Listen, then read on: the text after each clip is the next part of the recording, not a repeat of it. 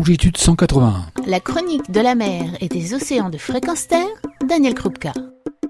Bonjour Didier, vous dirigez le centre de plongée Fosséa Mexico et vous êtes centre ambassadeur longitude 180 nature. Pourquoi? Nous avons ouvert il y a 9 ans et dès le début nous avons voulu souscrire à longitude 180 car nous sommes convaincus que nous devons participer à protéger notre environnement. Nous avons donc à l'époque discuté avec les membres de longitude 180 nature et avons tout de suite adhéré à la Charte internationale des plongeurs responsables, car on pense que cela fait partie de notre rôle d'expliquer à un maximum de plongeurs comment protéger nos récifs. Vous faites partie du guide des centres de plongée éco-responsables de longitude 181 Nature. Dans quel but? Donc toujours dans le même esprit, toujours afin d'éduquer les gens, on doit montrer l'exemple. Et du coup, on a fait une chasse au gaspillage. On a essayé de supprimer un maximum les bouteilles plastiques. Régulièrement, à chaque session d'instructeurs, nous faisons un nettoyage de plage afin de sensibiliser un maximum ces futurs instructeurs. On fait partie de la commission locale de protection des requins bulldogs que nous avons ici en hiver et d'autres opérations que nous menons régulièrement. Qu'est-ce qui vous a décidé à être l'un des partenaires de l'expédition Requin Blanc de Méditerranée alors que de plus vous exercez au Mexique? C'est vrai qu'on pourrait penser qu'on n'est pas concerné directement. Malgré tout, on a beaucoup aimé ce projet parce que je pense qu'il faut qu'on arrive à mieux connaître les requins.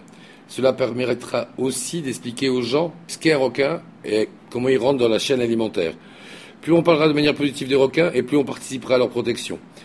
Chaque fois qu'il y a un accident, ça fait la une des journaux et on montre toujours le requin comme un animal sans pitié. Je suis convaincu d'une chose, c'est que les requins sont indispensables à l'équilibre sous-marin.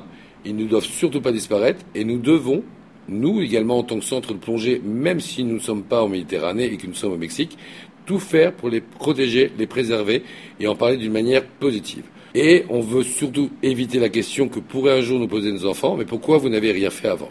En ces temps de crise économique ressentie durement par certains centres de plongée, comment trouvez-vous les budgets pour soutenir ainsi l'expédition? C'est vrai que aujourd'hui le monde du tourisme vit une crise et les gens partent un petit peu moins en vacances et autres. Malgré tout, dans un centre de plongée, on a des budgets, on a des budgets communication et on a décidé d'orienter différemment ces budgets. On pense qu'aujourd'hui, c'est bien aussi d'être dans l'action et donc de participer et d'aider des associations type Longitude 181, plutôt que d'avoir une communication plus presse, on va dire statique, on préfère maintenant orienter notre budget de communication vers des actions qu'on trouve importantes pour le futur. Pensez-vous que votre engagement est reproductible par d'autres centres de plongée? Oui, bien sûr. Imaginons que tous les centres de plongée du monde prennent conscience de ça. Imaginons que chacun à sa mesure participe à ce type d'action de préservation du milieu marin. Je pense que nous aurons des récifs colorés, des poissons un peu partout, des requins protégés et des plongeurs heureux. Après, c'est juste une question de volonté et d'orientation de son budget de communication, rien de plus. Personne ne dit qu'il faut mettre tant ou telle somme, mais il faut que les rivières puissent faire un, jour un beau fleuve. Pensez-vous que votre engagement peut être profitable pour votre centre en termes économiques et ou de communication? Oui, bien sûr, car même si le but premier n'est pas celui-là, cela va associer notre image, l'image de Fosséac. On essaie de donner un ciel fort, de dire on participe et on essaye de protéger et de sensibiliser à la protection de l'environnement. En aucun cas cela peut avoir un impact négatif, bien au contraire. Nous profitons économiquement du milieu marin et donc juste de rendre une partie de, ce que nous a fait gagner ce monde magique à la protection de celui-ci. Nous ne pouvons pas faire que consommer. Il faut aussi parfois rendre. Même si cela peut paraître utopique, nous sommes de la génération qui doit absolument prendre conscience qu'elle doit faire quelque chose pour préserver ce monde sous-marin. Tout n'est pas que fatalité. Il faut arrêter de dire on ne peut pas faire grand-chose, je ne pourrais rien changer. Dans votre structure euh, Fosséa, vous, soutenez différentes ONG et projets tels que Sea Shepherd, Longitude 181 et Our Project de, de Paddy. Comment faites-vous cela? Aujourd'hui, c'est vrai qu'on peut dire on finance beaucoup d'associations. Je trouve qu'à l'extrême, on n'en finance pas tant que ça, parce que voilà, vous, en avez cité trois. Le financement, c'est nos amis plongeurs qui viennent, qui payent bien sûr un service plongé. Et tout simplement, on a décidé que sur cette partie plongée, on reverserait une partie de ce qu'on reçoit à des associations de protection de l'environnement. Donc il y a Longitude 181. Pour Sea Shepherd, c'est relativement simple parce qu'on annonce tout simplement que par plongeur que l'on reçoit, on reverse 2 dollars. On le fait en toute connaissance de cause, c'est-à-dire que les plongeurs savent qu'en venant chez nous, une partie de ce qu'ils vont nous régler sera reversée à l'association. Donc le financement, je dirais, et c'est pas le plus compliqué. Loin de là, même si on peut dire c'est utopique, je pense que tous les plongeurs aujourd'hui peuvent comprendre qu'en venant chez Fosséa, ils vont peut-être payer 5 dollars le double tank plus cher que chez notre concurrent direct. Malgré tout, ils comprennent également que ces 5 dollars vont servir à financer les différentes associations de protection de l'environnement. Est-ce que vous pensez que les clubs de plongée de, devraient faire ce genre de financement mais est-ce que ce n'est pas aussi se substituer aux parcs marins ou aux réserves qui prélèvent déjà des taxes? On peut le voir de cette manière. Nous, on a également un parc marin sur l'île de Cozumel qui prélève une taxe. Maintenant, je ne pense pas qu'il faut se contenter justement que de cette taxe. Cette taxe du parc marin gérée par l'État ici au Mexique, c'est qu'on peut rendre aussi ce que nous donne la mer. Il faut, je pense, que nous, professionnels du monde de la plongée, on participe en fonction de ses moyens dans différentes associations donc si les centres éco-responsables reproduisent ces pratiques de financement, est-ce que vous pensez que cela pourrait avoir une influence sur une influence réelle sur la protection du milieu marin? Obligatoirement. Le nerf de la guerre, malgré tout ce qu'on peut dire, c'est les financements et c'est l'argent. Si tous les centres de plongée participaient financièrement ou aidaient des associations, ça ne peut n'avoir qu'un impact super positif sur l'environnement et du coup pérenniser notre activité.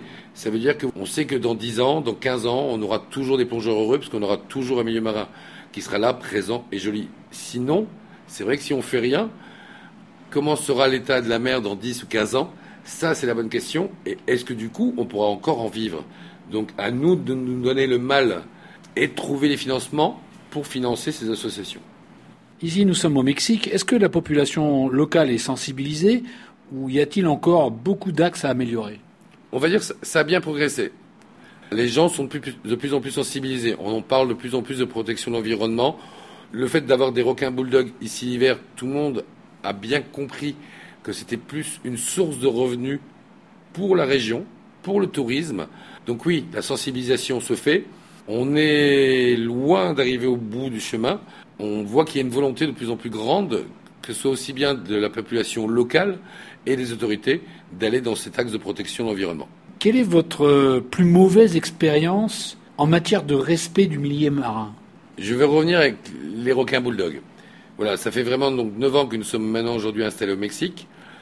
Et cette plongée requin bulldog est faite euh, donc de novembre à fin février depuis 5-6 ans.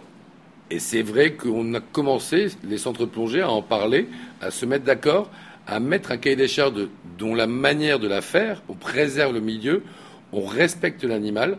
La chose qui nous a le plus déçu, c'est qu'au tout début qu'on a commencé à faire ces plongées, forcément on a commencé à en parler ouvertement qu'il y avait des requins bulldogs. Et il y a quatre ans, on a eu la mauvaise surprise qu'une sur une nuit, un pêcheur euh, local est venu et a tué sept requins bulldogs. La réaction immédiate était vraiment une grosse déception.